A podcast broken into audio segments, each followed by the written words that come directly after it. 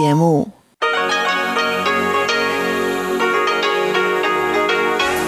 Hier ist Radio Taiwan International. Herzlich willkommen zum halbstündigen deutschsprachigen Programm von Radio Taiwan International. Am Mikrofon begrüßt Sie Ilon Huang. Und das haben wir heute am Dienstag, den 16. Februar 2021 für Sie im Programm. Zuerst die Nachrichten des Tages, anschließend die Business News dieser Woche unter anderem über die hohen 5G-Geschwindigkeiten in Taiwan und die Bemühungen von China Airlines und EVA Air, sich an den Auslieferungen des Covid-19-Impfstoffs zu beteiligen. Anschließend die Schlagzeilen dieser Woche mit Chobi Hui und Sebastian Hambach. Heute gehen Chobi Hui und Sebastian Hambach auf das Telefongespräch zwischen dem US-Präsidenten Joe Biden und Chinas Staatschef Xi Jinping ein. Nach drei Wochen im Amt hatte Joe Biden das Lunar-Neujahr zum Anlass genommen, um Xi anzurufen. Außer Neujahrswünsche zu übermitteln, kritisierte Biden nach Angaben des Weißen Hauses das Verhalten der chinesischen Regierung. Er beklagte unfaire Wirtschaftspraktiken, Repressionen in Hongkong und Menschenrechtsverletzungen in der chinesischen Provinz Xinjiang. Außerdem äußerte sich der US-Präsident kritisch über Chinas Umgang mit Taiwan. Doch nun zuerst die Nachrichten des heutigen Tages.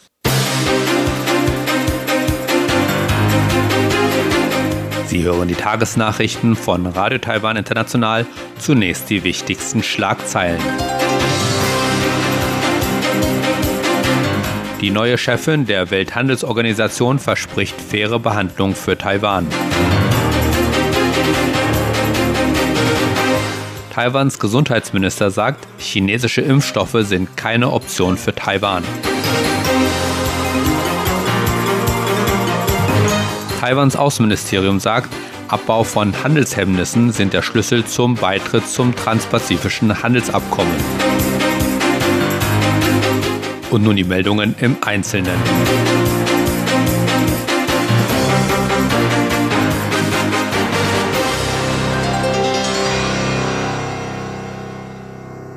Die neu ernannte Generaldirektorin der Welthandelsorganisation verspricht eine faire Behandlung Taiwans. Die ehemalige nigerianische Finanzministerin Ngozi Okonjo-Iweala wurde am Sonntag offiziell zur neuen Generaldirektorin der Welthandelsorganisation ernannt. Sie ist damit die erste Frau und die erste Afrikanerin an der Spitze der Organisation. Quellen zufolge hat sich Okonjo-Iweala vor ihrer Ernennung häufig mit der taiwanischen Regierung ausgetauscht und hat Taiwans volle Unterstützung für die Leitung der Welthandelsorganisation. Während ihrer Dankesrede sagte Okonjo-Iweala, dass es ihre oberste Priorität sei, effektive Lösungen für den Umgang mit der Covid-19-Pandemie zu finden sowohl im Hinblick auf die globale Gesundheit als auch auf die Wirtschaft. Sie sagte, dass neue Handelsbestimmungen notwendig seien, um die Herausforderungen im Bereich der öffentlichen Gesundheit zu überwinden und die Wirtschaft wieder zu beleben. Okonjo Iweala sagte, dass sie alles tun werde, um die Risiken eines Impfstoffnationalismus zu vermeiden. Sie sagte, die Welthandelsorganisation werde dafür sorgen, dass die Impfstoffe gegen das Coronavirus gleichmäßig verteilt werden. Chinesische Impfstoffe sind keine Option für Taiwan. Das erklärte Taiwans Gesundheitsminister und Leiter von Taiwans Epidemie-Kommandozentrum Chen Shizhong am Sonntag. Damit reagierte Chen auf die jüngste Äußerung des ehemaligen Präsidenten Ma Ying-jeou, chinesische Impfstoffe zu akzeptieren. Laut Taiwans Liberty Times wies Chen in einem Interview darauf hin, dass die technischen Daten für den chinesischen Impfstoff unvollständig seien und relevante wissenschaftliche Informationen noch nicht veröffentlicht wurden. Der ehemalige Präsident Ma hat außerdem die derzeitige Regierung Zeiss auch wiederholt aufgefordert, den Begriff Wuhan-Coronavirus nicht mehr zu verwenden, wenn es um Covid-19 geht. Dazu erklärte Chen, dass das Kommandozentrum das Virus als solches bezeichne, da es auf dem Huanan Meeresfrüchte-Großmarkt im chinesischen Wuhan ausgebrochen sei. Darüber hinaus reagierte der Abgeordnete der Demokratischen Fortschrittspartei Wang Dingyu auf die Kommentare von Ma Ying-jeou mit einer Erklärung auf Facebook, in der er sagte, Ma habe es nicht gewagt, die Hongkonger in ihrem Kampf für Demokratie und die Uiguren in Xinjiang zu unterstützen. Taiwan müsse Handelsbarrieren abbauen und Freihandelsbestimmungen einhalten, wenn man dem transpazifischen Handelsabkommen beitreten wolle. Das erklärte Taiwans Außenministerium am Dienstag und wies als Beispiel auf Lebensmittelimporte aus der Umgebung der japanischen Präfektur Fukushima hin. Die Sicherheit von Lebensmittelimporten, die aus der Umgebung der japanischen Präfektur Fukushima stammen, stellten ein besonderes Problem dar, so das Außenministerium. Taiwan habe seit der Nuklearkatastrophe von Fukushima im Jahr 2011 den Import von Lebensmitteln aus dieser Gegend verboten. Das Ministerium sagte, dass diese Handelsfrage zwischen Taiwan und Japan geklärt werden müsse, wenn Taiwan einen Beitritt zum transpazifischen Handelsabkommen in Betracht ziehen wolle. Unterdessen sagte der Leiter der Taiwan-Japan Relations Association, Guo Zhongshi, dass die Welthandelsorganisation hohe Standards der Handelsliberalisierung verfolge. Taiwan müsse diese Standards erfüllen, so Guo, bevor es mit einem Mitgliedsland des Transpazifischen Handelsabkommens über einen Beitritt zum Handelsblock beraten könne. Das Transpazifische Handelsabkommen ist ein von Japan angeführter Handelsblock, dem derzeit elf Mitgliedsländer angehören nämlich Japan, Kanada, Australien, Brunei, Chile, Malaysia, Mexiko, Neuseeland, Peru, Singapur und Vietnam. Nachdem mehrere ausländische Künstler ihre Reisen nach Taiwan wegen der Covid-19-Pandemie abgesagt haben, bieten sich für taiwanische Musiker aus dem Ausland mehr Möglichkeiten, im Land aufzutreten. Einer dieser Musiker ist der in Deutschland lebende Dirigent Yang Su-han, der Ende Januar für einen Auftritt mit dem Nationalen Symphonieorchester Taiwans nach Taiwan zurückkehrte. Vorher hatte Enrique Masola seine Teilnahme für das Konzert am 6. März abgesagt.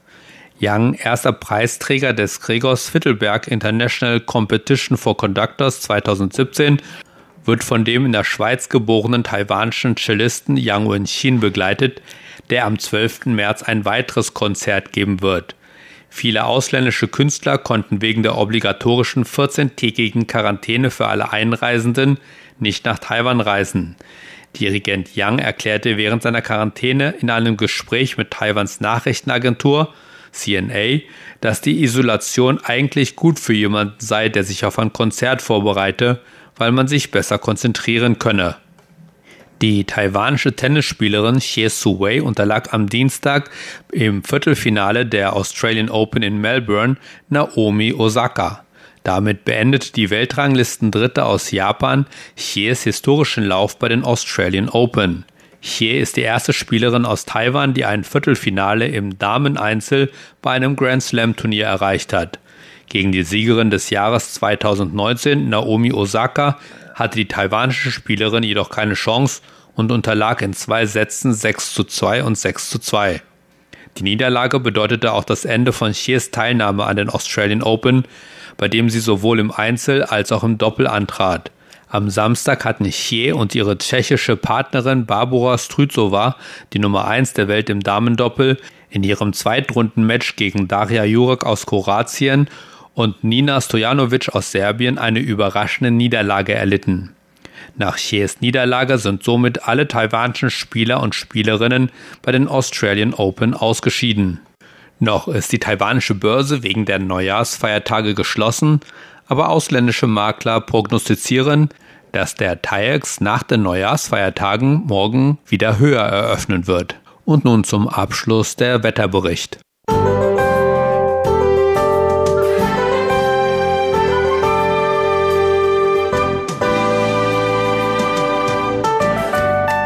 Aufgrund stärkerer Nordostwinde nahm die Bewölkung am Dienstag im ganzen Land wieder zu. Dabei kam es im Norden und Osten immer wieder zu Niederschlägen. In Mittel- und Südtaiwan blieb es überwiegend trocken. Die Höchsttemperaturen lagen im Norden und Osten zwischen 22 und 24 Grad, während die Höchsttemperaturen in Südtaiwan zwischen 24 und 27 Grad lagen. Und nun die Vorhersage für morgen, Mittwoch, den 17. Februar 2021. Es bleibt im ganzen Land weiterhin bewölkt.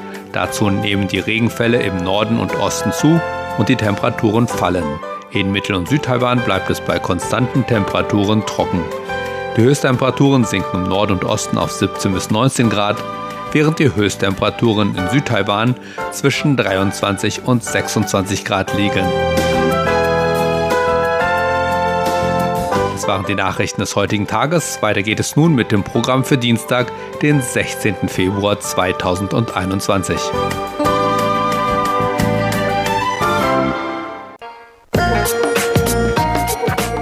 Die Business News, Neuestes aus der Welt von Wirtschaft und Konjunktur von Unternehmen und Märkten. Taiwan hat die drittschnellste 5G-Download-Geschwindigkeit der Welt, so ein Bericht des Wireless Mapping-Unternehmens OpenSignal. Taiwan rangiert bei der durchschnittlichen Geschwindigkeit über eine aktive 5G-Verbindung mit 272,2 Megabit pro Sekunde auf dem dritten Platz und liegt damit hinter Südkorea, das eine durchschnittliche Geschwindigkeit von 354,4 Megabit pro Sekunde und den Vereinigten Arabischen Emiraten mit 292,2 Megabit. Taiwans Ranking war eine Verbesserung gegenüber dem vierten Platz in einem Bericht, den OpenSignal im Oktober letzten Jahres veröffentlichte. Die Umfrage untersuchte die realen 5G-Erfahrungen von Mobilfunknutzern in 15 Ländern vom 1. Oktober bis 29. Dezember 2020. In der Hoffnung, mehr Frauen für den Bereich der Cybersicherheit zu gewinnen, hat Taiwans Ministerium für Wissenschaft und Technologie einen Girls in Cyber Security Wettbewerb für Oberstufenschülerinnen und Studentinnen gestartet. Ziel des Wettbewerbs ist es, mehr junge Menschen für das Thema Online-Sicherheit zu interessieren.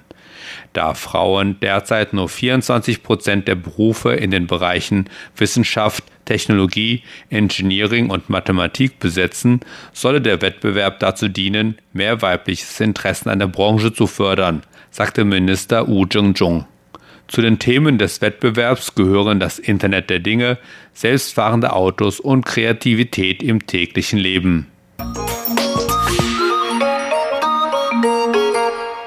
Ein Rekordwert von 56 Prozent der taiwanischen Wirtschaftsführer glaubt, dass sich das globale Wirtschaftswachstum im Jahr 2021 verbessert wird, so eine aktuelle Umfrage von PricewaterhouseCoopers. In seiner Taiwan CEO-Umfrage für das Jahr 2020 meldete PricewaterhouseCoopers das höchste Niveau an Zuversicht in die Weltwirtschaft seit der ersten jährlichen Umfrage im Jahr 2012 was auch ein steiler Anstieg gegenüber den 31 Prozent der Führungskräfte war, die im letzten Jahr ein erhöhtes Wachstum erwarteten. Die Führungskräfte aus dem Finanzdienstleistungssektor waren am optimistischsten. 80 Prozent sagten, sie erwarteten höhere Wachstumsraten im Jahr 2021, während nur 35 Prozent aus der Energiebranche diesen Ausblick hatten. Der Produktionswert von Taiwans Halbleiterausrüstungsindustrie wird für 2020 auf einen Rekordwert von 65 Milliarden Taiwan-Dollar oder sogar noch höher geschätzt, da die solide weltweite Nachfrage nach hochwertigen, integrierten Schaltkreisen die Halbleiterlieferanten dazu veranlasst, ihre Kapazitäten zu erweitern, so Taiwans Wirtschaftsministerium. In einem Bericht sagte das Ministerium, dass die Industrie in den ersten elf Monaten des Jahres 2020 einen Umsatz von 59,4 Milliarden Taiwan-Dollar erwirtschaftete, was einem Anstieg von 9,5 Prozent gegenüber dem Vorjahr entspräche. Basierend auf diesen Daten schätzt das Ministerium die Produktion für das Gesamtjahr 2020 auf mehr als 65 Milliarden Taiwan-Dollar umgerechnet fast 2 Milliarden Euro, was nach acht aufeinanderfolgenden Jahren mit neuen Höchstständen einen weiteren neuen Rekord darstellen würde. Die taiwanischen Fluggesellschaften China Airlines und EVA Airways bereiten sich darauf vor, in den Markt für Kühlkettenlogistik zu expandieren, da die Lieferung des Covid-19-Impfstoffs enorme Geschäftsmöglichkeiten bietet. China Airlines sagte, man sei für den Markt gut positioniert, da die Fluggesellschaft, die zu den sechs besten Frachtfluggesellschaften der Welt gehört, auch die einzige Fluggesellschaft in Taiwan ist, die die internationale Zertifizierung für pharmazeutische Kühlkettenlogistik erhalten habe. Nur wenige asiatische Fluggesellschaften haben ein solches Zertifikat erhalten, was bedeutet, dass China Airlines zusammen mit anderen Inhabern dieses Zertifikats wie Singapore Airlines und Cathay Pacific in der Lage sein könnte, den Markt in der Anfangsphase zu dominieren.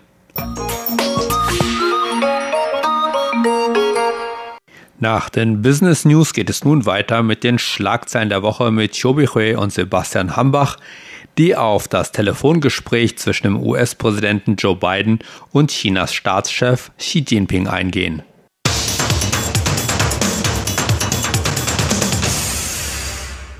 Herzlich willkommen, liebe Hörerinnen und Hörer, zu unserer Sendung Schlagzeilen der Woche. Am Mikrofon begrüßen Sie Sebastian Hambach und Chobi Hui.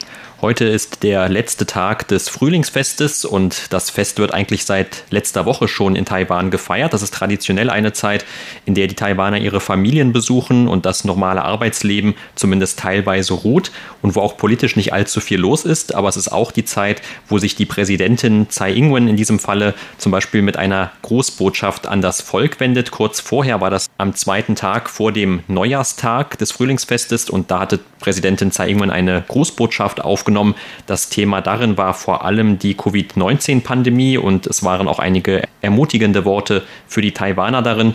Doch ein anderes Thema, was auch in diesen Tagen für Diskussionen gesorgt hat, das war das erste Telefonat zwischen dem neuen US-Präsidenten Joe Biden und Chinas Xi Jinping. Ja, genau. Das ist eigentlich das erste Mal, dass Xi Jinping mit Joe Biden Telefongespräch aufgenommen hat. Und zum letzten Mal war im März 2020. Damals hat Xi Jinping mit dem damaligen US-Präsident Trump ein Telefongespräch durchgeführt.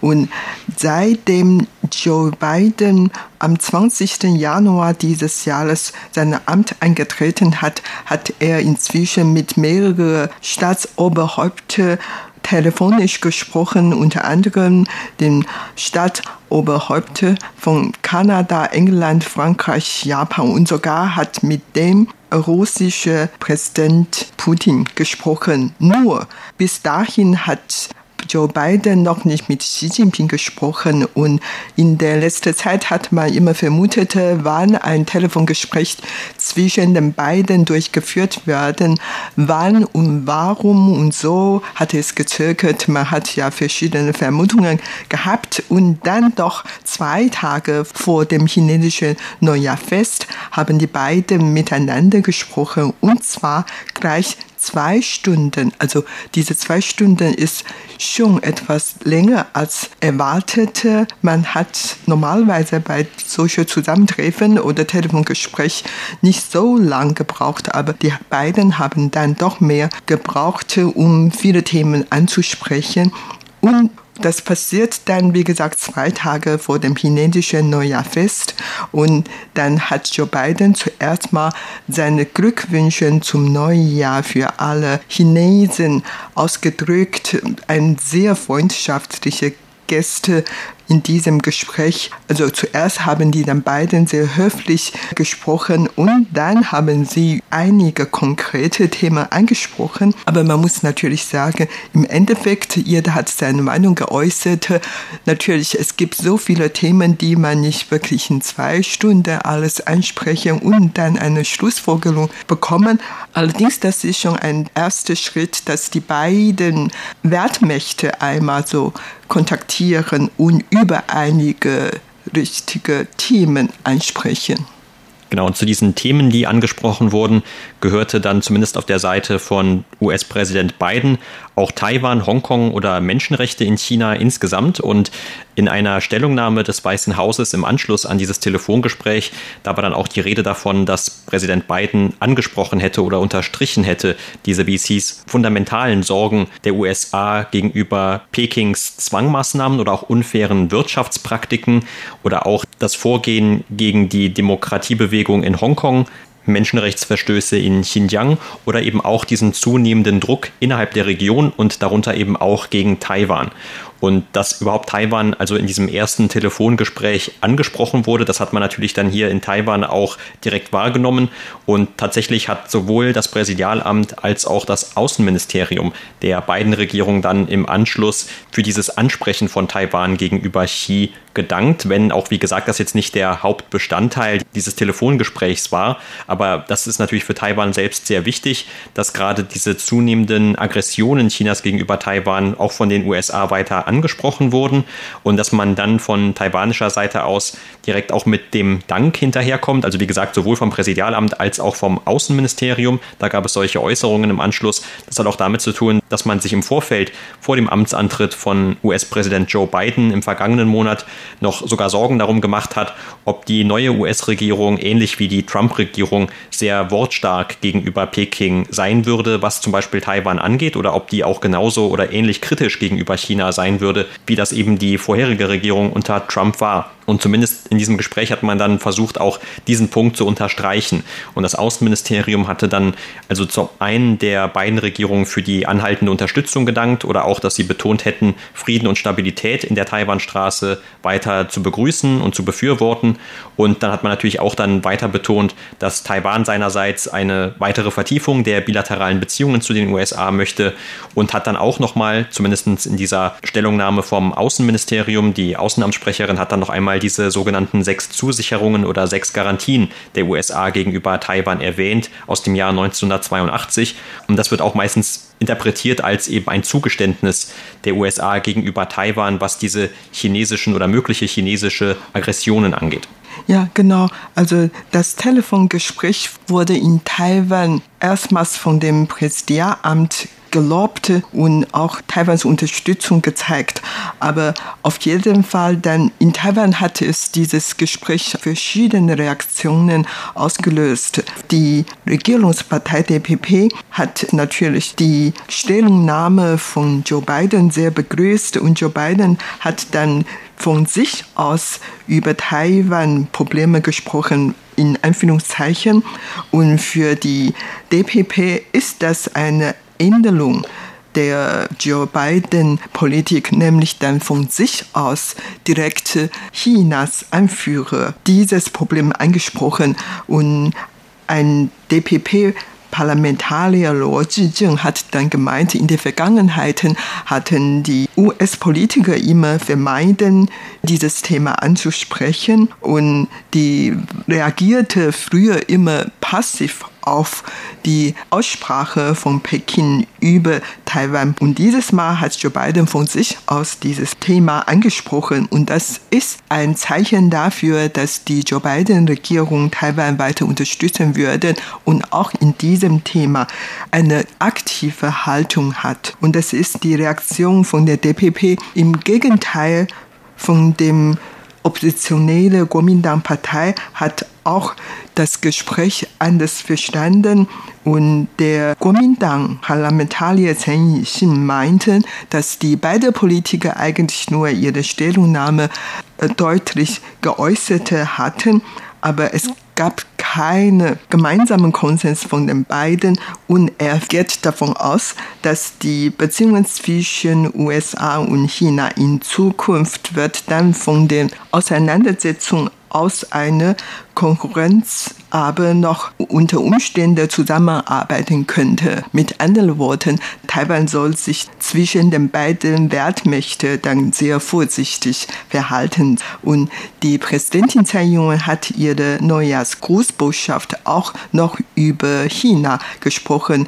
Dort hat sie dann geäußert, sie wünschte, dass die Bevölkerung auf der beiden Seiten der Taiwanstraße weiter austauschen können, wenn die Covid-19-Epidemie eingedämmt worden ist. Und Taiwan ist bereit, mit China einen konstruktiven Dialog zu führen, wenn China tatsächlich den Willen hat, die Auseinandersetzung zwischen Taiwan und China abzubauen und dann unter den Voraussetzungen Gleichberechtigung und Würde. Also unter solchen Voraussetzungen ist Taiwan bereit, einen Dialog mit China aufzunehmen. Also in Taiwan hat man dann den guten Willen gezeigt, einen Dialog mit China zu führen und jetzt wartete Taiwan auf die Reaktion von China. Ja, eigentlich war das auch nicht das erste Mal, dass die Präsidentin oder dass auch andere Regierungsmitglieder in Taiwan dieses Angebot zum Dialog ausgesprochen haben. Also auch in früheren Reden von der Präsidentin zum Beispiel, da kam das vor oder auch von Seiten der Festlandkommission von Taiwan, da hieß es immer, dass man zwar Gespräche führen möchte, aber wie du gerade auch gesagt hast, immer auf der Basis von Würde und auch von Gleichberechtigung. Also diese beiden Punkte sind für Taiwan bei dann möglichen Gesprächen mit China sehr wichtig, zumindest für die aktuelle Regierung. Aber wenn man sich zumindest die, die Reaktionen von China auf das Telefongespräch oder die Inhalte, die dort genannt wurden, anschaut, vor allem was mit Taiwan zu tun hatte, diesen Bereich, dann kann man eigentlich schon ungefähr ahnen, dass wahrscheinlich dieses Dialogangebot ähnlich wie auch die in der Vergangenheit wahrscheinlich eher nicht angenommen werden oder zumindest nicht zu den Bedingungen, zu denen Taiwan diese gerne führen würde. Also das chinesische Außenministerium hat gesagt oder hat dann den Xi zitiert, dass man eben zwischen USA und China keine Konfrontation haben wolle. Also das sei wohl ein Desaster dann für die beiden Länder, aber auch für die ganze Welt. Und dass man stattdessen sich eben auch wieder annähern sollte, um Missverständnisse zu vermeiden oder auch Fehleinschätzungen zu vermeiden. Aber mit Bezug zu Taiwan und Hongkong zum Beispiel, da habe Xi dann auch gegenüber beiden gesagt, dass diese beiden Punkte insbesondere Chinas Souveränität oder auch territoriale Integrität berühren würden und dass die USA diese Themen gerade als Kerninteressen von China respektieren solle. Also eigentlich sind auch das keine neuen Äußerungen. China hat auch in der Vergangenheit immer wieder betont, dass man eine Einmischung in diese, wie es immer sagt, internen Angelegenheiten ablehnt. Das heißt, gerade zu diesen beiden Themen oder auch zum Thema Xinjiang, da wird es auch mit Sicherheit in Zukunft sehr schwierig werden für die USA und China, einen gemeinsamen Anknüpfungspunkt zu finden. Und nochmal zurück zu dieser anderen Frage, wie die beiden Regierungen also in Zukunft gegenüber Taiwan reagieren wird oder wie man mit Taiwan auch umgehen wird. Ob das so ähnlich sein wird wie unter Trump oder doch eher wieder etwas zurückgefahren wird, zumindest was diese Öffentlichkeitswirksamkeit angeht. Da gab es dann auch noch für Taiwan eine vielleicht eher positivere Nachricht, nämlich ebenfalls am vergangenen Mittwoch. Da gab es ein Treffen zwischen Taiwans Vertreterin in den USA und einem hohen Beamten im US-Außenministerium.